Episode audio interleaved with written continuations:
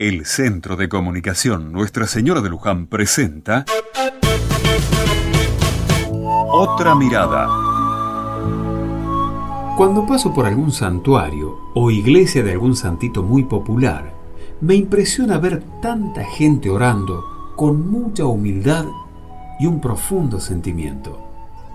Y repito, profundo sentimiento, que choca con sentimientos pasajeros, superficiales y emotivos. El sentimiento de estos hermanos viene justamente de adentro. Y cuando veo sus ojos, sus rostros, sus manos, caigo en la cuenta de que todo el ser de ellos está en oración. ¿Qué le dicen al santo? ¿Qué le traen al Señor con tanta humildad y tanto amor?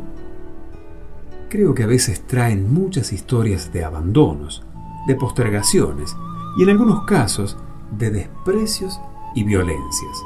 Sí, traen alegría también y agradecimiento.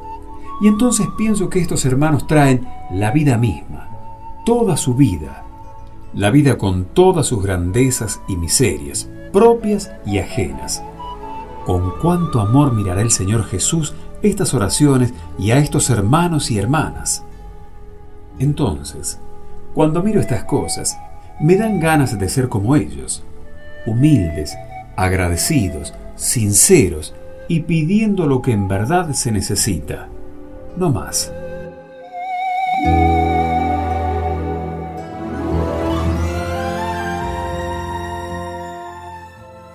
En aquel tiempo, Jesús se marchó y se retiró al país de Tiro y Sidón.